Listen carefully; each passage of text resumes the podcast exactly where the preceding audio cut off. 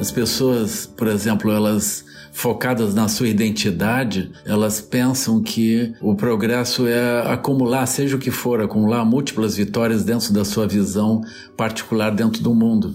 As pessoas pensam que a vitória é acumular múltiplos resultados dentro das suas identidades, das suas visões de mundo. Então isso é um problema. Nós não vamos encontrar um resultado nisso. Não importa quanto a gente acumular, é, inevitavelmente nós vamos perder isso. A vida espiritual é a vida real, porque é a vida que vai produzir a felicidade e vai produzir o equilíbrio. Então a vida econômica ela deve brotar dessa motivação. Como a Luísa estava falando, ela olha de uma forma elevada e se move. E a vida uh, econômica, a vida financeira, ela vem junto, mas ela não é o centro. E não seria o caso de nós abandonarmos a vida espiritual, a motivação elevada, por uma motivação de acumulação. Né?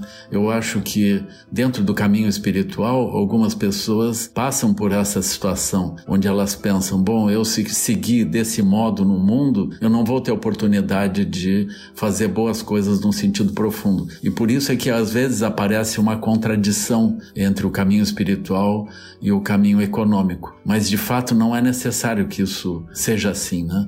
Nós devemos confiar. Se nós olhamos de uma forma elevada, dedicamos a nossa vida desse modo elevado, é natural que a gente faça boas coisas e evite coisas ruins. Isso em si mesmo vai produzir o resultado financeiro favorável. Se o resultado financeiro favorável não está acontecendo, é porque nós não estamos efetivamente trazendo o benefício que as pessoas aspiram. Porque se nós estivermos trazendo os benefícios, elas se conectam conosco.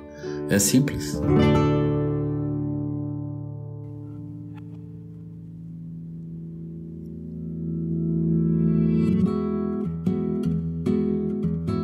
Você acabou de ouvir nossa pílula de sabedoria do podcast Todos os Caminhos. De segunda a sexta, você pode escutar nossas pílulas sempre pela manhã e aos sábados o episódio completo disponível no Globoplay e em todas as plataformas de áudio. Até a próxima!